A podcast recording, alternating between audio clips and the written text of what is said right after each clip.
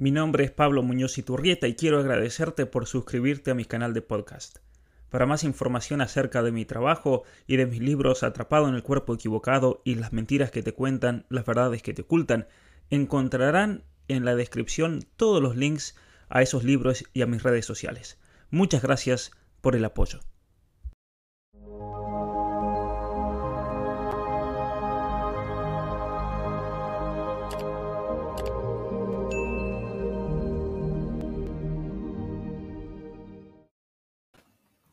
Muy buenas tardes a todos los que se están conectando desde distintas partes del mundo para esta entrevista que voy a tener hoy en día con el ya reconocido internacionalmente héroe de Ensenada.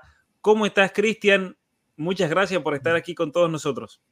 Hola, doctor. Muchas gracias por la invitación. Muy bien, gracias a Dios, aquí estamos, a sus órdenes. Muy bien, Cristian, él es originario de México. De... ¿Tú eres de la ciudad de Ensenada o fuiste ahí a la universidad? Yo soy originario de Ensenada, Baja California, así es.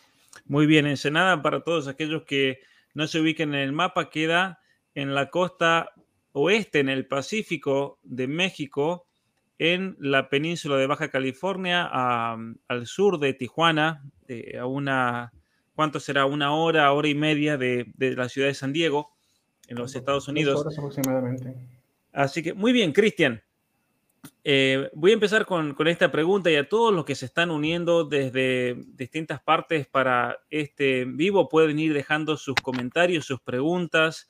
Muchas gracias a todos aquellos que por medio del super chat, de los stickers, colaboran con este canal. Gracias especiales a todos aquellos que son miembros también de este canal que hacen posible todo este trabajo, especialmente los cursos que damos en este canal. Así que todos los que quieran ir preguntando, más que bienvenidos para conocer más a, Cristian, este gran héroe pro vida que saltó a la fama, por así decir, por un discurso. Cuéntanos, Cristian, tú qué estudiaste en la universidad y cómo fue lo que desencadena en haberte elegido la misma universidad. Recordemos eso, te elige para que des el discurso de, fin de año. Ok, empezamos. Yo estudié psicología del 2018 al 2021. Es mi segunda carrera. Mi carrera original, la primera es contaduría. Soy licenciado en contaduría y actualmente también licenciado en psicología. Eh, en el transcurso de, de, la carrera de psicología, por mi desempeño escolar académico, obtuve el honor de participar y ser no ser escogido por la universidad, sino el promedio más alto de toda la generación, tiene el privilegio de dar el, se puede decir, el discurso de, cierre final de generación. No fue por elección de eh, popular, sino porque fue algo que yo me gané. Claro, ahora una, pregunta, perdón, eh, que, perdón que te corte.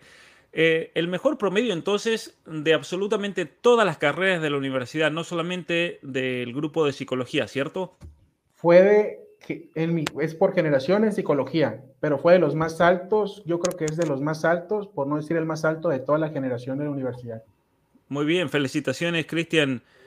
Cristian, por eso una pregunta. Em, ¿Qué em, tú crees que a lo largo de, la universidad que te llevó a tener ese, mérito y ese gran logro, cuáles tú crees que fueron los factores principales que te ayudaron a desarrollar y alcanzar ese desempeño tan alto? El primero eh, que se me viene a la mente, yo creo que es, yo ya sabía lo que iba.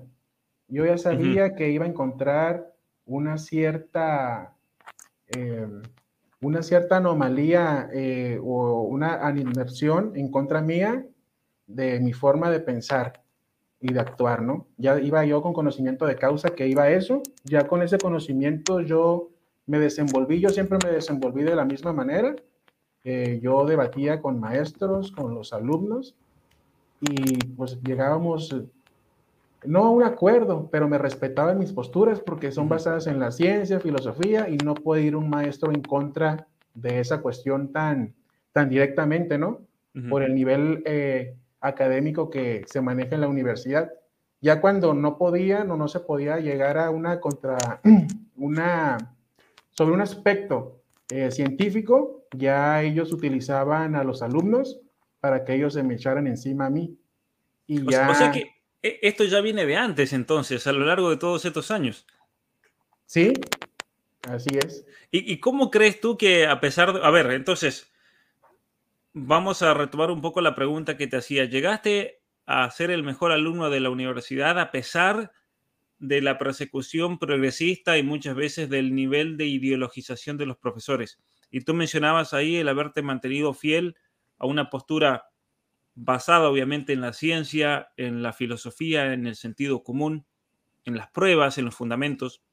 Pero incluso a pesar de eso, a pesar de que tuviste persecución, llegaste a ser el mejor alumno. O sea que eh, en una universidad donde había un ambiente fuertemente progresista, tú ya venías haciendo esta batalla cultural, vamos a, llamarlo así, ¿no? Porque mucha gente pensó, bueno, yo incluso pensaba eso, digo, bueno, Cristian se quedó callado hasta el final eh, para sacar su título y el día que tenía el título en la mano se las dijo en la cara. O sea, tú, ellos ya sabían quién eras tú y tú ya venías eh, peleando la situación desde siempre, ¿no? así es, siempre fue así. Ahorita lo que sucedió con el COVID, que las últimas tres semestres yo, lo estuvimos por vía virtual. Ya no era lo mismo la, la defensa o tan frontalmente las discusiones con los maestros, eh, porque ya no, se, ya no se prestaba un debate personal. Ya más que nada era grabaciones, uno que otro, y hacías los trabajos y cumplías, ¿no? ya no se daba en e, ese aspecto académico de contrarrestar ideas con la intención de una universidad que es llegar a la verdad, ¿no? Claro, claro. O sea, o sea que eso también te ayudó en cierta manera a, pasar un poco desapercibido en, el último tiempo. Sí, Cristian. Sí, Cristian, y tú entonces eres em, elegido para ese discurso, en ese momento, ¿cuál fue tu, reacción? ¿Era algo que te esperabas? ¿Era algo que tú anhelabas? ¿Ser el mejor, por ejemplo, y, tener esa posición ahí arriba? ¿O fue simplemente algo que se dio y te lo, te lo encontraste así como una sorpresa? No, yo siempre en lo que en mi carrera eh, educativa, se ser académica, yo siempre he aspirado a lo, máximo. Me ha gustado prepararme siempre. Eh, en los estudios que he obtenido, eh, siempre he sobresalido, ¿no? Gracias a Dios. Y en ese aspecto era algo que sin buscarlo, sin buscarlo ferozmente, en esa oportunidad las cosas fueron dando, me fui preparando. Claro. Y gracias a Dios se, se obtuvo, pero con una cierta preparación y una dedicación para obtener el máximo, eh, máximo exponencialmente hablando, mi, de lo máximo que yo puedo dar en ese aspecto. Sí, muy bien, Cristian, y, felicitaciones. A modo de, consejo también para muchos estudiantes que estén aquí presentes, tú hablabas de que te enfrentabas a estos profesores ideologizados con fundamentos. ¿Eso significa que tú tenías que formarte a la vez y en paralelo a la, a la formación que recibías en la universidad? Sí, por ejemplo, es algo que ustedes manejan, ¿no? Para poder enfrentar un lugar, un aspecto, yo tengo que conocer el, cómo piensa el lado opuesto de las personas que pueden ser en cierto aspecto antagonistas. Por ejemplo, yo he leído a Simón de Beauvoir, Eric Fromm, todas esas cuestiones, ¿no? Para entender cómo piensan y en base a mi forma y a mi, a mi forma de pensar en mis autores y en toda la intelectualidad en que me estoy formando, se podría decir, yo ya sé cómo contrarrestar ese aspecto y que no me afecte, porque pueden llegar personas eh, buenas personas con buenas intenciones, pero al enfrentarse a la universidad, en ese aspecto que como van a la universidad creen que todo lo que es en la universidad es bueno, es correcto, es ético, es, es lo mejor, se, se someten eh, a los preceptos universitarios y no, no contrarrestan ni, ni, ni hacen la, el discernimiento correspondiente para ver la, la realidad de las cosas. Claro. Y de todos, interesante cómo incluso te formabas estudiando aquellos que tenían ideas eh, de una postura de constructivista, posmodernista, incluso la escuela de Frankfurt, pero desde el lado de formación personal, ¿qué autores son los que más te marcaron en, lo positivo? Porque uno, claro, va a la universidad y tiene que conocer al, al, enemigo, pero cuando hay que tener una postura firme, una roca firme, por así decir, en la cual fundamentar el conocimiento científico, ¿quiénes fueron los autores que más te influyeron para bien? Ha, habido varios y muchos. Por ejemplo, clásicos, Aristóteles, Garrigula Grange. Eh, ya actualmente he, leído muchos aspectos, ¿no? Pero en, este, en este aspecto ya fue usted, eh, Bosco Abascal, Agustín Laque en algunos aspectos, eh, Nicolás Márquez, eh, Juan Manuel de Prada, Miguel Ayuso, son básicamente los, mis, mis referentes, ¿no? En esos aspectos. Bueno, mira, mira qué interesante lo que, lo que comentas y bueno, gracias y me alegro mucho, mucho también de, de haber sido parte de eso. Eh, mencionabas a Aristóteles. Aristóteles, quien obviamente con su filosofía, su modo de pensar y concebir la realidad, su objetividad, su realismo, influenció mucho en el desarrollo del pensamiento humano, de las ciencias, e incluso cuando se lo incorpora a la discusión teológica, cuando se lo incorpora a la discusión filosófica, podemos decir que él es quien escribe el primer tratado de psicología con su famoso libro sobre el alma, ¿no? ¿Tú crees que como psicólogo es clave, importantísimo y fundamental el tener una base filosófica sobre la cual construir todo un, una, un, tratamiento psicológico de la persona humana, de quiénes somos nosotros como seres humanos? Sí, es fundamental. Es fundamental la, la filosofía. Partiendo de la filosofía, antes en ciencias la psicología era una rama de la filosofía, al igual que la ética. Ya con la modernidad esas cuestiones se fue corrompiendo por la separación y se permitiendo la esencia de la psicología. Y, este, y por eso debe de tener una sólida, una sólida preparación eh, filosófica en esos aspectos. Lógica aristotélica, eh, mayéutica socrática y y el sentido común de, de Lagrange, ¿no? Se podría decir. Yo, en esos tres grandes rasgos eh, busco la, la, implementación de la psicología, aparte de los valores eternos, ¿no? Trascendentales, ¿verdad? Belleza y bien en todo acto humano, que es lo que debe de regir a, a las personas. Se me, me, pasaba otro gran referente que yo tengo mexicano, que él es, no es tanto psicólogo, pero habla mucho de la ética, es don Carlos Abascal yo creo que es uno de los más grandes intelectuales que hemos tenido aquí en México. Muy bien, y para, y para tener en, en, cuenta y especialmente conocer los grandes pensadores que también ha dado México en las últimas décadas, en el último siglo. Mencionabas entonces, Aristóteles, la importancia de la filosofía para tener una visión realista del ser humano. Sin filosofía es imposible hacer psicología y yo coincido totalmente con eso. Pero luego mencionabas a eh, Garrigou Lagrange. Para aquellos que no lo conozcan, Garrigou Lagrange, él vivió aproximadamente hace 100 años, un poco más.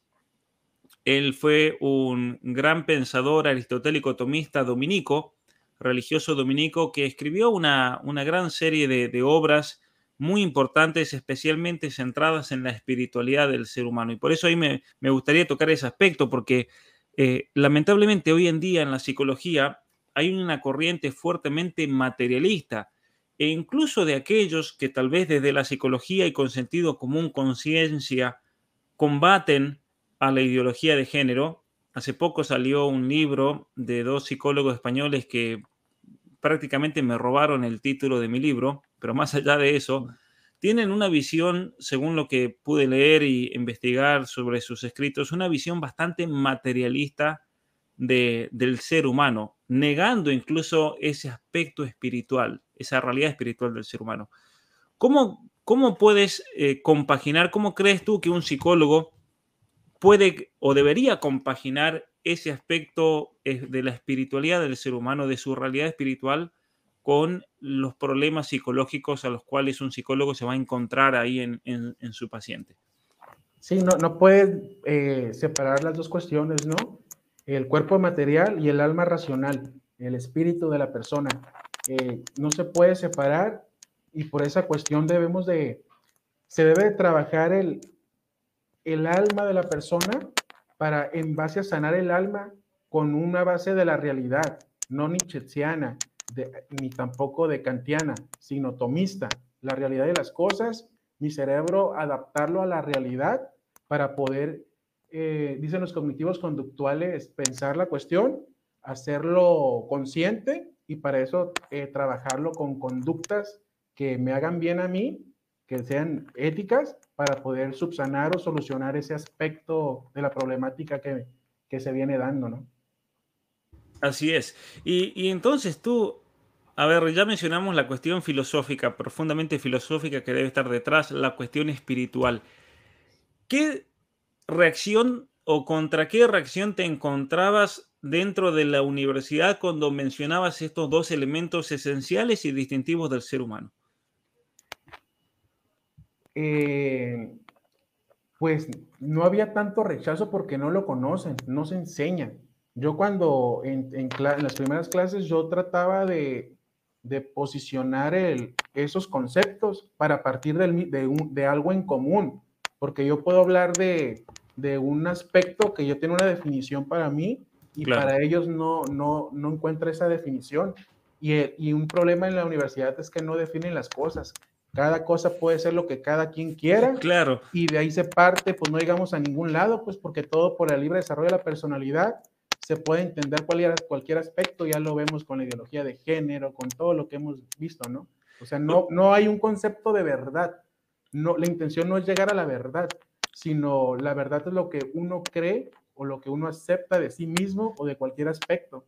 Y eso fue lo que me echaban a mí las situaciones, porque si no, pues tenemos que llegar a la verdad. Lo dijo Lagrange, dos y dos son cuatro y para, para que las vacas den leche las tenemos que ordeñar. Y, decía también que el, el, menos, el sentido común es el menos común de los sentidos.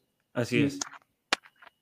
Mira, Cristian, entonces, a ver, básicamente hoy la universidad como un amigo que estaba estudiando en la Universidad de Toronto haciendo su doctorado, yo le preguntaba cómo era el ambiente, eso hace muchos años ahí adentro de la universidad, y él me decía, hoy en día la universidad se ha reducido a ser una charla de café, donde cada cual da su opinión y todos aplauden. O sea, es una payasada, porque no apunta a la verdad, no apunta a la formación, no apunta al debate serio como dices tú.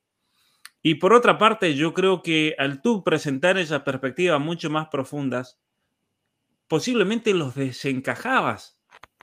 Los desencajabas porque de repente, al poner sentido común y al ofrecer una estructura de pensamiento más acorde a quienes somos nosotros como seres humanos, yo creo que eso los debe haber dejado un poco bailando en, su cerebro porque, porque la lógica, el sentido común, el aceptar quiénes somos nosotros como seres humanos, es algo que se impone por su propia fuerza. Y es innegable, ¿no?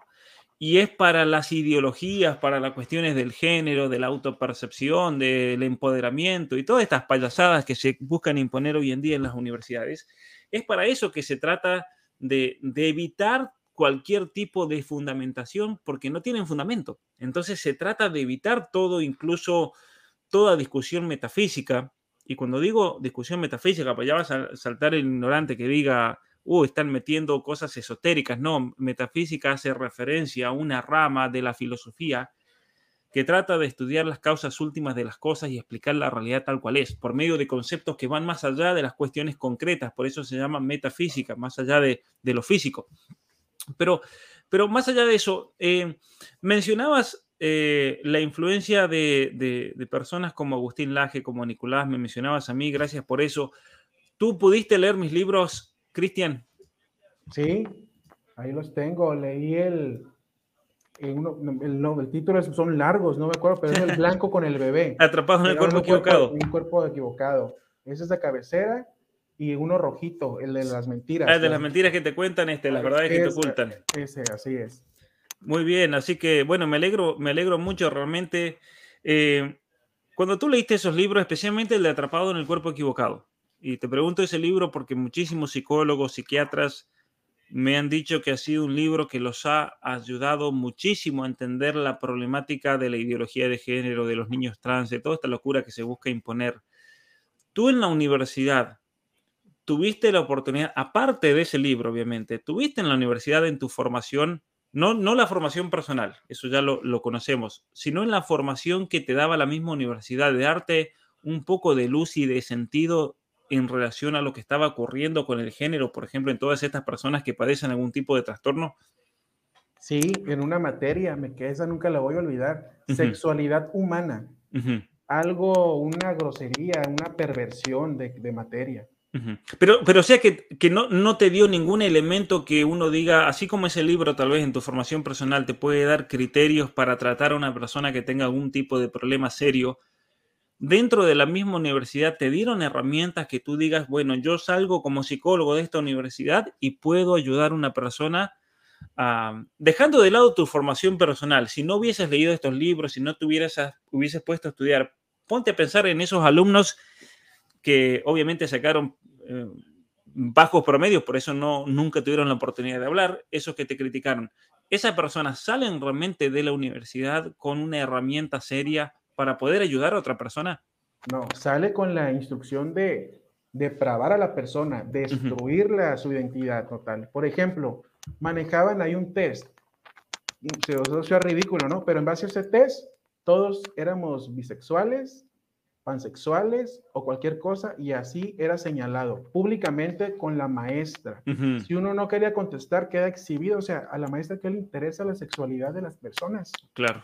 Esa es una cuestión. Otro manejaban, yo manejé ahí el caso de John Money, destruyéndole totalmente lo que ellos manejaban, ¿no? Con la de 15 con que la homosexualidad, con ese estudio maquiavélico que lo hizo dentro de una, de una cárcel. Claro, además totalmente pseudocientífico y datos falsificados. O sea que un nivel de ideologización tremendo. Y esto para que la, gente tenga en cuenta entonces el tipo de psicólogo que están saliendo de las universidades. Salvo que una persona se ponga a estudiar por tu cuenta. O sea, esto me lleva a decir lo siguiente. Mira lo que voy a decir. Si una persona por su cuenta, sin jamás pisar una universidad, se pone a estudiar seriamente de estas cosas, estudiar, a tener experiencia, contacto con la gente, va a saber mucho más que cualquiera de estas personas ideologizadas, al menos va a dar buenos consejos. No como muchas veces estos profesionales, pseudo profesionales, pseudo académicos, que no van a terminar haciendo más que destruir la vida de una persona. Eso es lamentable realmente, este, este relativismo puro, pero ni siquiera uno pudiese decir un relativismo que es respetuoso, es un relativismo que tiene un aspecto totalitario de imponer una ideología y el que no piensa como uno tiene que ser totalmente cancelado. Así es. Casi todos los maestros, o sea, la gran mayoría de los maestros yo respeto los maestros. Hay unos que son expertos en su tema, pero desgraciadamente están ideologizados. Y los maestros que yo respeto aunque no compartan mi forma de, ver las cosas, te daban la oportunidad de expresarte y ahí llegabas a un debate. Pero hay otros que no te dan la, oportunidad de, expresarte, te callan, no, no, te dejan participar y te echan a todas las personas encima. Esos son los que no merecen un, respeto de mi persona, ¿no? Y casi todos esos, esos maestros pertenecen al, se puede llamar, eh, hay un lobby gay interno en la universidad que son los que hacen el aborto. O sea, una, una, eh, los que yo mencioné en, la, en mi discurso, por ejemplo, de equidad de género, con el pañuelo verde, con la Agenda 2030, con la bandera de la pedofilia y trans. Ya cuando fui últimamente ya las habían quitado, pero ahí estaban.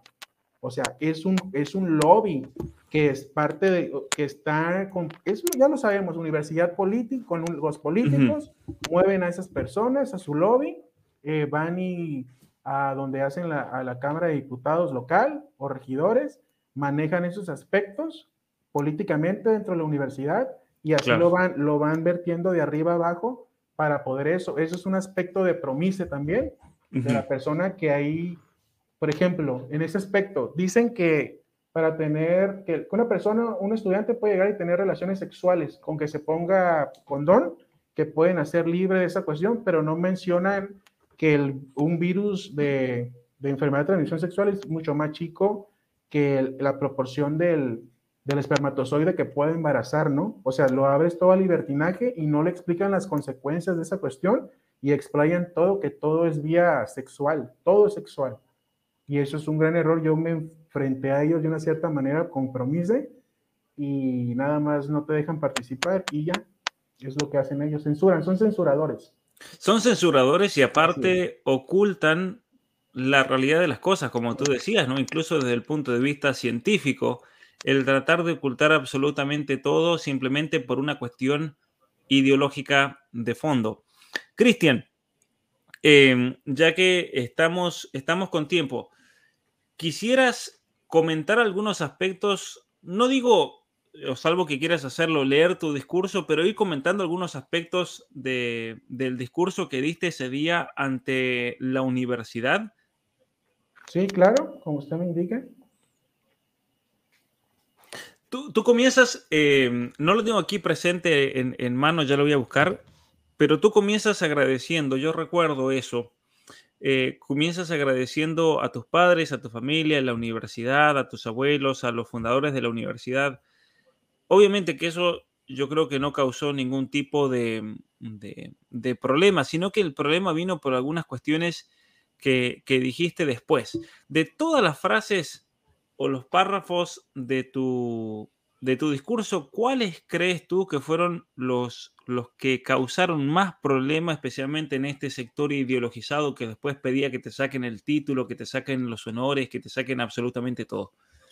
Ok, sí, una, una que me queda muy clara fue cuando dije que toda familia necesita un padre, por los graves problemas que vemos estadísticamente, que cuando no hay un padre en la familia, en la célula fundamental de la sociedad, es las personas hay más robo, drogadicción, alcoholismo, los hijos eh, no estudian lo que deben de estudiar, problemas, sí, es un, y no lo decimos nosotros, está establecido por, por método científico, se puede decir, donde avala estadísticamente lo que estamos manejando, ¿no? Ese fue, fue el primer que no les gustó tanto a las feministas, se podría decir. Así es, bueno, acá están pidiendo, dicen que lo leas. ¿Quieres leer el discurso? Claro. Repetirlo. Bueno, sí. adelante. Ok.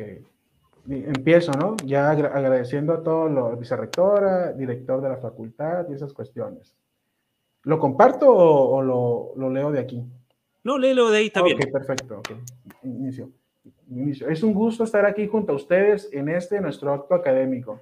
Quiero comenzar recordando a las personas que se nos adelantaron en el camino en esta pandemia como lo expresó Cervantes en el Quijote, así como el ignorante está muerto antes de morir, el hombre de talento vive después de muerto. Por tal motivo, es conveniente recordar a dos personas que aportaron su talento, tanto a la universidad como en lo personal. Profesionales comprometidos totalmente con la excelencia académica, la educación de calidad y la enseñanza eficaz. Primeramente hago mención a mi mentora académica y parte fundamental en el IDE, la doctora Alicia Chaparro Caso López por creer en mí, por mostrarme el camino de la investigación científica y de la evaluación educativa. Y por otro lado, cómo olvidar al mejor director que ha tenido nuestra facultad, al maestro Saúl Méndez Hernández, que bajo su dirección se logró dar inicio y concretar la certificación de calidad educativa a los programas de licenciatura ofertadas en esta institución, gracias a su gran gestión y a la de muchos profesores que le acompañaron para lograrlo.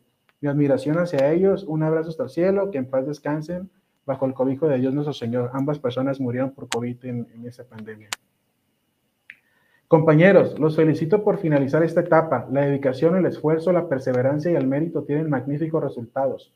Pero, cree que, pero creo que es justo agradecer a las personas que nos han y seguirán acompañado desde siempre en cada etapa de nuestra vida, como los presentes en este evento y principalmente nuestra familia a nuestra madre, que a pesar de que los hijos se hacen adultos, nos acompaña en el camino y aunque nos equivoquemos, nos comprende, nos protege, nos ayuda y nos corrige.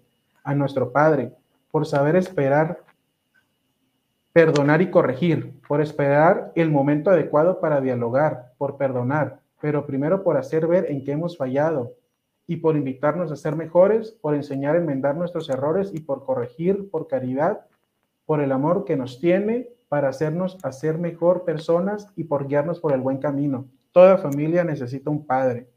A nuestros hermanos, por compartir los recuerdos de la infancia y los sueños de adultos, pues solo un hermano puede amar como un padre, confiar como una hermana, cuidar como una madre y apoyar como un amigo, enarbolando siempre a las cuatro mujeres más importantes en la vida de un hombre. La que nos dio la vida, la que nació junto a ti, la que nació para ti y la que nació de ti a nuestros abuelos por aprender de la mejor generación cómo han sacado fuerzas para superar momentos duros, como las crisis y situaciones adversas, cómo han practicado eso que ahora llaman resiliencia, pero que ellos simplemente llamaban la vida misma, para tomar conciencia de cómo han vivido tantos años con renuncias, con escasez, con generosidad, sin egocentrismos, el reflexionar con ellos sobre el valor de la vida, la familia, la unión, la patria, el amor y el respeto, de redescubrir de nuestros mayores lo más hermoso de la vida, que es esa transmisión de valores absolutos que ahí están a pesar de los intentos de ruina. Ya comienzo eh, el discurso. Hace algún tiempo el gran filósofo Gilbert K. Chesterton expresó que todo buen pensamiento que no se convierte en palabra es un mal pensamiento y toda buena palabra que no se vuelve acción es una mala palabra. Es por eso el tener presente siempre cuatro conceptos inviolables e insustituibles en nuestro actuar público y privado, que es nuestra vocación y destino, basado en la integridad, coherencia y en un sólido soporte moral.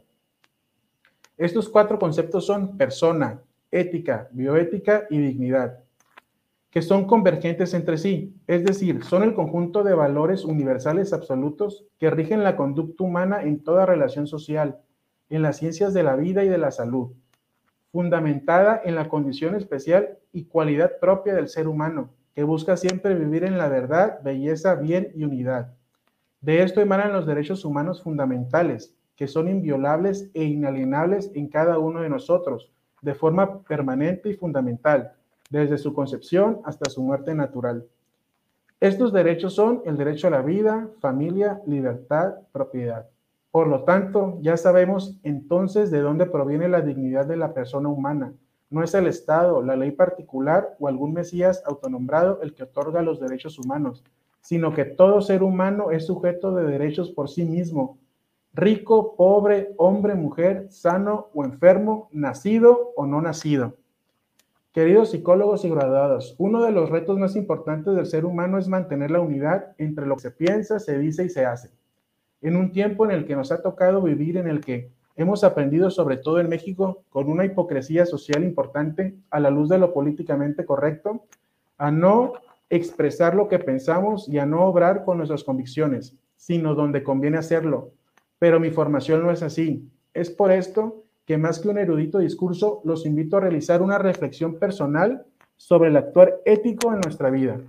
Aristóteles decía, no estudiamos ética para saber qué es, la estudiamos para ponerla en práctica. Vemos que la disputa pública y cultural de hoy ya no está centrada en la economía ni en la política, sino en los valores que dan sentido a la persona y que orientan su conducta. Hoy estamos insertos en una auténtica lucha antropológica en la que se pretende definir al ser humano, a la persona humana, al hombre, mediante la implementación de ideologías y modas de pensamiento que siempre acaban socavando su dignidad y libertad. Aclaro, siempre que use la palabra hombre la estaré empleando en sentido filosófico o medio, semejante a varón y mujer. No tiene como algunos iluminados pretenden un contexto sexista. Aprovecho para mandar un fuerte abrazo al maestro Miguel Gárate Velarde, mi admiración y respeto para el creador del lema universitario original, que actualmente ya fue cambiado el lema y el himno de nuestra universidad. Hace algunas décadas, George Orwell en su libro 1984 afirmó que malos tiempos corrían cuando era necesario explicar lo que a todas luces era evidente. Hoy en día la ciencia establece que desde el momento de la concepción existe vida humana que esa vida humana pertenece a un ser humano concebido, que contiene absolutamente toda información genética, que es un ser único e irrepetible y que por el simple hecho de ser humano debe respetarse su dignidad y los derechos humanos que de ella emanen. A pesar de esta afirmación científica, vemos cómo se está elevando a rango de ley el supuesto derecho de eliminar seres humanos que todavía se encuentran en proceso de gestación en el vientre materno, es decir, se está promoviendo una auténtica cultura de la muerte.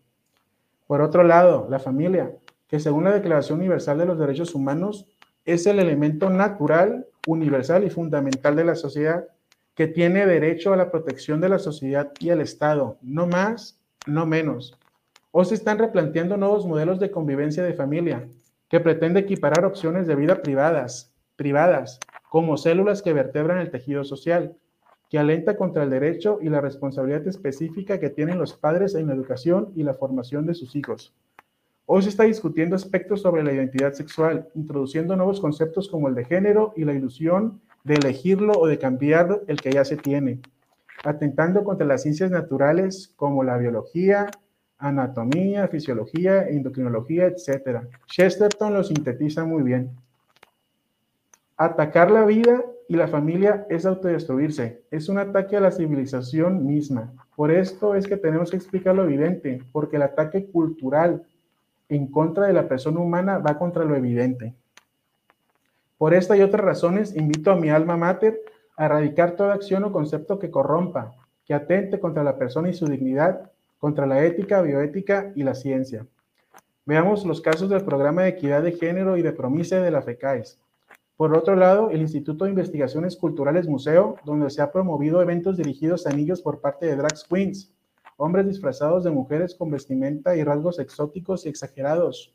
Por otro lado, se realizó una plática sobre la visibilización de la niñez trans, donde, como su nombre lo indica, se promueve la hormonización y las mutilaciones genitales a través de cirugías en niños, utilizando el nombre de la OS para lucrar, inducir y adoctrinar a la niñez de Baja California. Ahí también despertaron, con los niños no se metan cuando les mencioné esa frase. Como lo firma usted, Muñoz y Turreta, la equidad de género es un instrumento utilizado por el feminismo radical, es un oxímoron inaplicable en sí mismo, es una embestida sistemática de la teoría del género y teoría queer en todos los aspectos de nuestras vidas.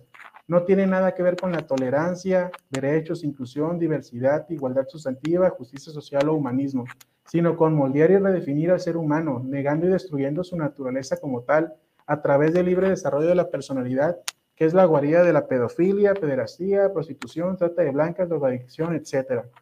Pues los criminales se amparan bajo este término, atentando contra el sano desarrollo de la personalidad y el orden público.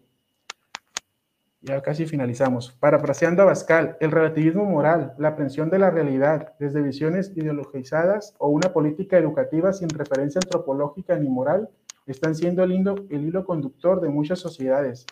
Es preciso, pues, enfatizar que lo visto en la universidad no constituye la totalidad de la persona humana, ni abarca toda la experiencia humana. Hay ámbitos en los que la universidad ha de inclinarse con reverencia, la conciencia, la familia, la relación del hombre con Dios, la cultura, ámbitos en los que ella ha de crear condiciones para que el espíritu humano se explaye tanto cuanto sea capaz de hacerlo sin más límite que el orden público. La universidad no puede decidir la conciencia de las personas. La universidad no puede soslayar el modelo de familia. La universidad no puede ni siquiera entrometerse en la cultura porque el instrumentalizarla la corrompe. La universidad se, se ennoblece y se consolida cuando se orienta al servicio ético y a la excelencia académica. Y aquí esta arenga hacia los jóvenes, ahí mis compañeros, nada más que por tiempo eh, no la pude decir. Pero eh, dile ahora, dile ahora. Ok. No nos resignemos, seamos rebeldes. Tenemos ese derecho. Ser rebelde no es tirar piedras, no es insultar, no es ni siquiera desobedecer a los padres, no es vandalizar, eso es ser maleducados, vándalos y delincuentes. Ser rebeldes es poner pie en pared y decir alto y claro que entre la espada y la pared elegimos ser espada. Y hay momentos en los que las personas o la misma sociedad se enfrenta a la historia. Hoy en día es casarse, tener hijos, formar una familia fundada en el matrimonio. Son actos revolucionarios al status quo, al establishment. Es por esto que tenemos en nuestras manos nuestro destino, que es vivir en la verdad, belleza y bien en unidad en busca siempre del bien superior de la persona, con la persona y para la persona, dando siempre argumentos de orden filosófico, médico, científico, sociológico e históricos en el actuar de las relaciones humanas. Como bien lo expresó Chesterton, el hombre libre no es aquel que piensa que todas las opiniones son igualmente verdaderas o falsas. Eso no es libertad, sino debilidad mental. El hombre libre es el que ve los errores con la misma claridad con la que ve la verdad. Finalizo. Es muy importante tener presentes tres verbos en el ejercicio de nuestras vidas, que juegan muy bien entre sí, cualquiera que fuera su orden. Tienes que saber, tenemos que estudiar, tenemos que tener conocimiento de causa de lo que se está haciendo. Todos los días estudiar, menos Face, menos TikTok, muchos más libros de autores que ayudaron a construir la cultura, no de los que pretenden destruirla. Tienes que amar, nadie busca el bien del otro si no lo ama. Llámale solidaridad porque solo a través del amor y la solidaridad una persona puede empeñar su vida, su corazón y su inteligencia en la construcción del bien de los demás. El bien de otros se constituye no por un salario, no por un currículum, no por un puesto, se construye porque se le ama. Y tres, tienes que servir, es decir, llevar a la práctica esa vocación que se te ha dado o que hemos elegido que solo nosotros en la posición donde estamos podemos realizarla y que nadie más va a venir a hacerla en nuestro lugar. Y finalizo, ¿no? No importa qué tan lejos lleguemos, nunca olvides a Dios, tu familia, tus valores, tus raíces, para así promover la cultura de la vida y la civilización del amor. El compromiso con la vida y con la familia es condición para un futuro luminoso para México y para la humanidad. Y terminé con el lema anterior que teníamos, por la realización plena del hombre. Muchas gracias y ahí acabo mi discurso. Muy bien, Cristian, muchas gracias. La verdad que es una, una alegría enorme y un honor que repitas tu curso con tus propias palabras de ti mismo, especialmente para todos aquellos que están conectados, para todos aquellos que van a ver este video. Mientras estabas hablando, Cristian, ¿observaste alguna reacción en el público? No, estaba concentrado. Ah, sí. Solamente me vi eh, perdón, aquí o en el discurso que di en, No, no, en el momento ese cuando diste el discurso en la, en la, en la universidad, ah, el día de la graduación.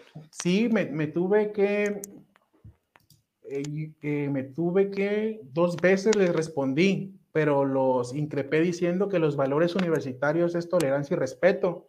Y ah, o sea que te, cortaron durante tu presentación, te dijeron algo en... en sí, un invitado de una persona que egresó de otra carrera. un, es una persona, se estaba haciendo chistoso desde que llegó, que quería su mami y esas cuestiones, y ya cuando salió, ya era un adulto, ¿eh? Ya cuando este, estaba hablando yo de la familia, empezó a gritar, eh, viva la diversidad. O sea, el, el payaso en un evento público totalmente en nombre de la tolerancia y la diversidad, el irrespetuoso se metió a cortar lo que tú estabas diciendo, una falta de respeto total. Sí, y ahí les faltó a mi universidad, este, pues a la persona encargada, por respeto al que está hablando, tenían que retirar a esa persona. Claro. Porque con esa persona ya las demás personas agarraron valor, alguna que otra, ¿eh? porque se maneja que fueron muchos, pero en realidad fueron 20, 30 personas las que abandonaron el acto las demás personas se quedaron, escucharon, me felicitaron este, dentro de la, de la misma universidad del teatro, saliendo y después muchas muestras de afecto y cariño que la verdad no, no me las esperaba en verdad. ¿Y como, cuántas personas crees tú que habían ahí presentes ese día? mínimo unas 500 personas. Estaba lleno eh, el teatro y todavía por los costados y en la parte superior estaba completamente lleno. O sea que lo que se fueron fueron 20 personas que obviamente de alguna psicología bastante frágil que no pueden tolerar escuchar algo que vaya en contra de esa ideología que buscan imponer en, en el resto, o sea, psicológicamente hablando, personas frágiles, ¿no? Pero pero interesante eso. ¿Y cuándo se armó todo el problema ya y alcanzó otra dimensión? ¿En qué momento posterior fue a eso entonces? Sí, eh, cuando se hizo un manifiesto, se podría decir, donde participaron supuestamente, porque no sabemos, pero una persona ahí encargado de un programa de la universidad manifestó que de la Academia de Psicología, de 45 maestros, 43 maestros habían firmado para que se me retirara el título, eh, la cédula, que se me quitara el mérito escolar, que se me boletinara en todos los colegios de psicología, de ética y de bioética en México. O sea, querían acabar mi, mi carrera todavía. Tu carrera profesional. Así es. Eh, y tú, tú podrías hacer un meme riéndote y diciéndole, si olvidaron que también soy contador. Pero bueno, más allá de eso, esos ¿43 profesores eran miembros de tu universidad o eran 43 profesionales de México que firmaron esa carta? No, eran 43 de la Academia de Psicología de la UABC. Ellos, la gran mayoría, me tuvo que haber impartido clases a mí. Claro, o sea que los mismos que por no solamente haberte impartido clase, haberte dado tus notas, los mismos que obviamente coincidieron en decir que tú eras el mejor alumno de esa generación, ellos mismos son los que después salieron a decir a ese hombre que quitarle su título y, su, y sus honorarios y todo. Es que no sabemos porque no hay un documento oficial. O sea, eso es lo que ellos, y la persona habló y expresó esa cuestión. Claro. Pero no nos han dado el documento donde ellos avalen esa información. Bueno, sería, sería cuestión, ¿sabes qué, Cristian?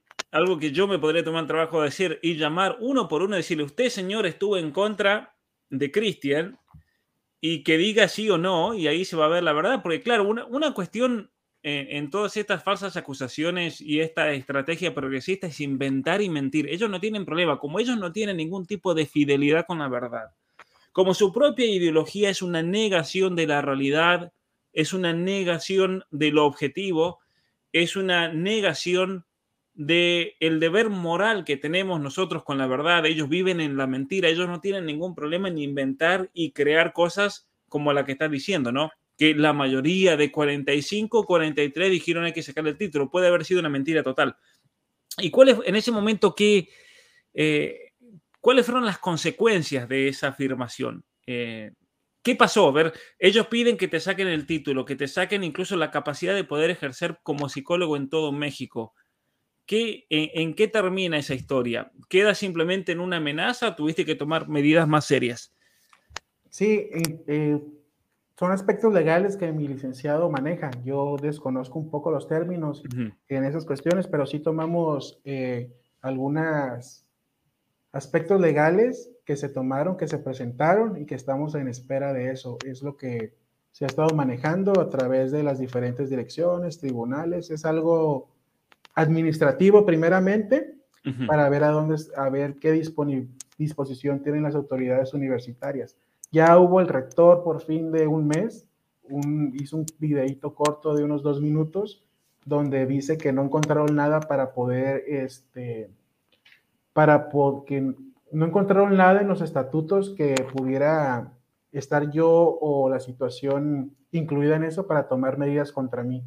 Claro, Pero es, es, personal, un video, no hay un documento institucional que avale. Claro, o sea, ya aparte de eso, ya mi mérito escolar ya lo tengo, el reconocimiento, mi constancia de, para recoger mi título de no exigibilidad, ya la tengo y supuestamente estoy en espera de mi título. Ya, ya veremos qué es lo que sucede. Claro, o sea que, sé que básicamente estas personas lo que quisieron es tratar de frenar todo lo que se pueda para arruinarte la vida, simplemente. Los que predican la tolerancia y la inclusión y el amor, básicamente demostraron un odio total y tratar de alguna manera arruinarte la vida. Y lo bueno, Cristian, es que no te dejaste intimidar.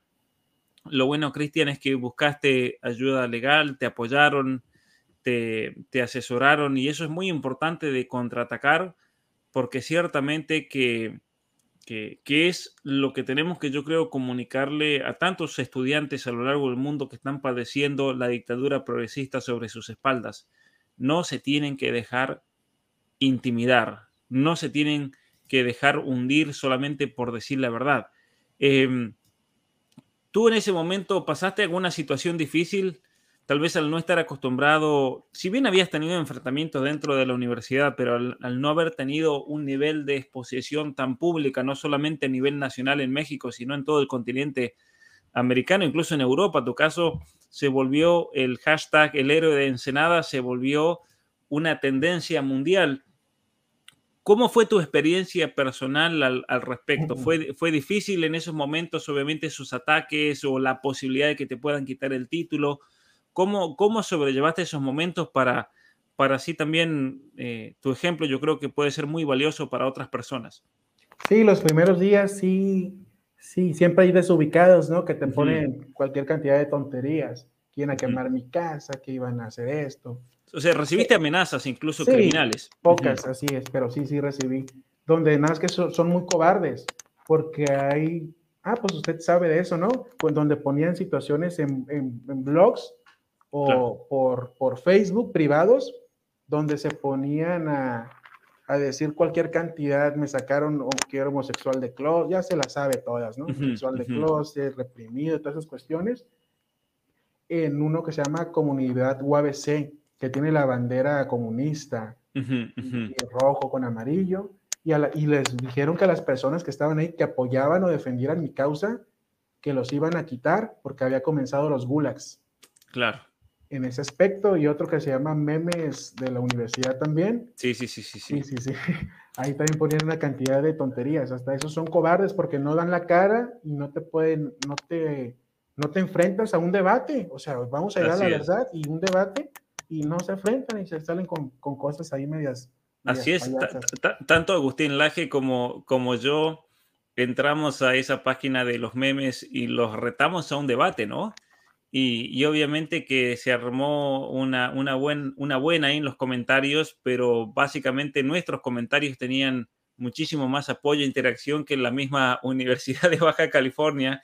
Y también salieron algunos payasos, algunos incluso profesionales, vamos a poner entre comillas, atacándome, atacándote por tu caso, eh, a los cuales retamos a debatir cuando estemos en Mexicali. Hasta el día de ahora, ninguno de esos valientes del teclado profesionales apareció aceptar un debate cuando estemos ahí con, con Miklos, con Agustín Laje y con Nicolás Márquez. Ahora, la, pregunta que te quiero hacer yo personal, Cristian, ¿vas a estar en la conferencia de Mexicali cuando estemos ahí eh, los cuatro dando, dando nuestra presentación? Ahí nos vemos el 30 de septiembre. Yo ahorita estoy aquí en Mexicali. Así es, perfecto. Entonces, vamos a estar esperándolos. sí, una, una gran alegría entonces que, estés presente para todos aquellos incluso que quieran saludar a, nuestro gran amigo Cristian. Lo voy a poner aquí en, pantalla para que, para que lo vean. Pero vamos a estar el, el día 30 de septiembre en la ciudad de Mexicali. 30 de septiembre van a encontrar toda la información en las redes sociales y nosotros habíamos pedido a los organizadores, a nuestro gran amigo Antonio Solache, de invitar a Cristian que estés presente. Así que obviamente vas a estar en, un lugar de, honor porque te lo mereces, Cristian, realmente por tu, por tu lucha, por tu ejemplo, por tu testimonio, por no haberte dejado intimidar. Y obviamente yo creo que aprovechar este momento, Cristian, para agradecer a todas las personas que de una manera u otra te ayudaron a salir adelante en esto, porque en esto yo creo que nos tenemos que mantener siempre unidos y cuando, cuando a un estudiante como, como a ti le quieren arruinar la vida para siempre, simplemente por, por ser fiel a tus ideas y a tus principios, es importantísimo dar una mano y, apoyar, ¿no es cierto? Eh, personas en especial que, que, tú quieras agradecer eh, en este momento, Cristian, de, de, todo lo que pasó y que te dieron una, una mano enorme realmente en, esta situación? Sí, hay muchísimas, muchísimas. Eh, una cosa fundamental que salió, que nos dimos cuenta, que en los comentarios éramos rotundamente en páginas neutrales 90 a favor y 10% en contra. Y en páginas antagónicas y que están en contra de esos posicionamientos que, que, que, yo expresé, les ganábamos 70-30. O, sea, que incluso, incluso en las páginas que estaban en contra nuestra, eh, tú le ganabas en, el, apoyo, digamos, el apoyo de la gente.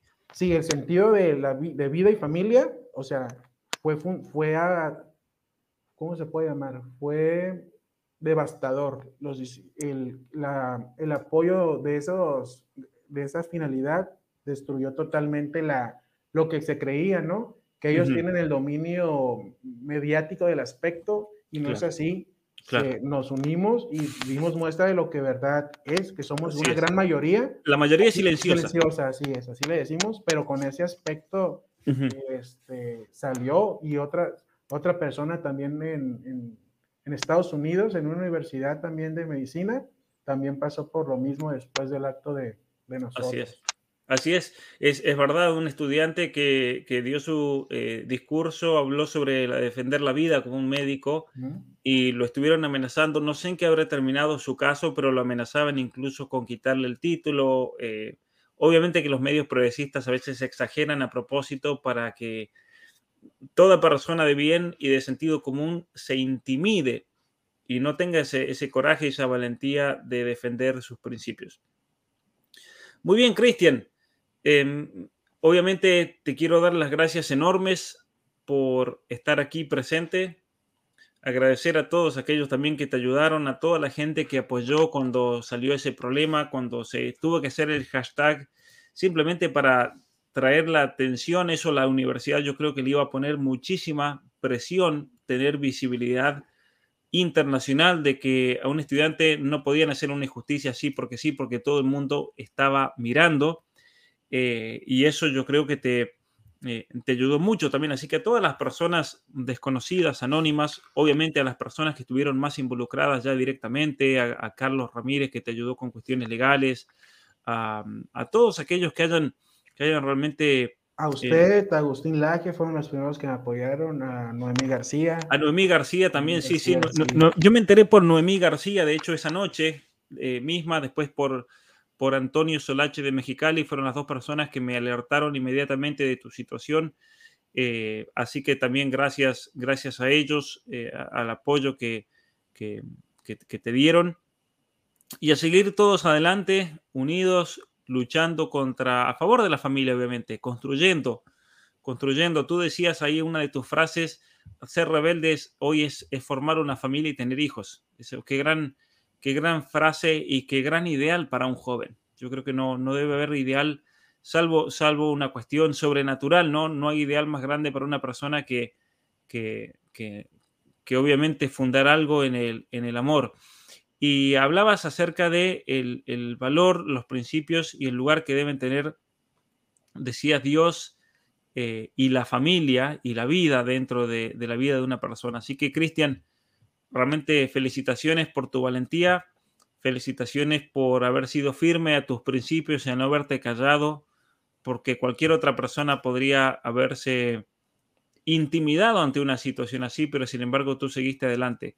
Así que, Cristian, si quieres decir alguna palabra final antes de terminar con, esta transmisión. Sí, eh, muchísimas gracias. No, no tardaría muchísimo en mencionar a cada uno de todas las personas que han estado ahí apoyándome. Eh, unas gracias infinitas a todos, a todas las personas, los muestras de, cariño, se puede decir, este, que estuvieron ahí eh, apoyando, alentándome, que contaba con ellos y en verdad sí lo aprecio demasiado. Siempre van a estar en mi corazón y muchas gracias a todos. Y no hay que tener miedo, hay que defender la verdad siempre.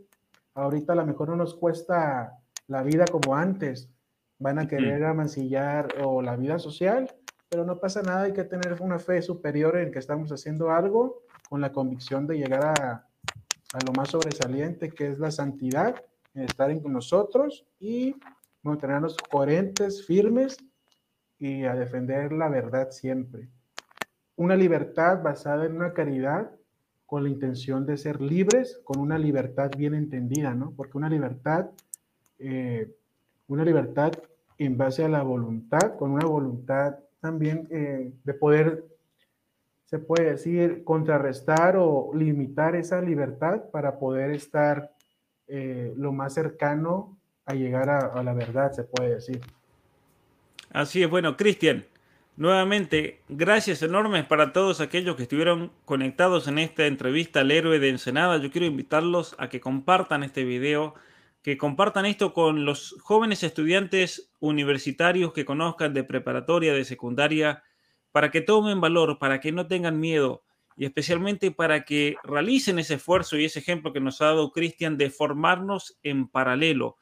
Hoy en día las universidades lamentablemente se han convertido en centros de adoctrinamiento y es más que importante, es un deber moral el formarse en paralelo, el leer, el estudiar, el preocuparse por buscar la verdad y especialmente ser un testimonio también dentro de ese ambiente universitario.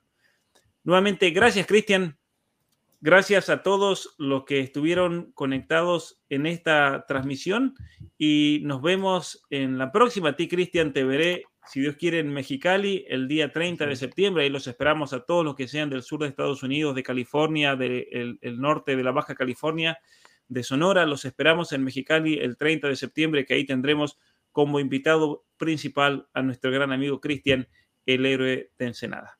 Hasta luego, Cristian. Estamos, saludos. Hasta luego. Chao, chao, gracias y un saludo enorme a todos. Muchas gracias por haber visto este video y haber visitado mi canal.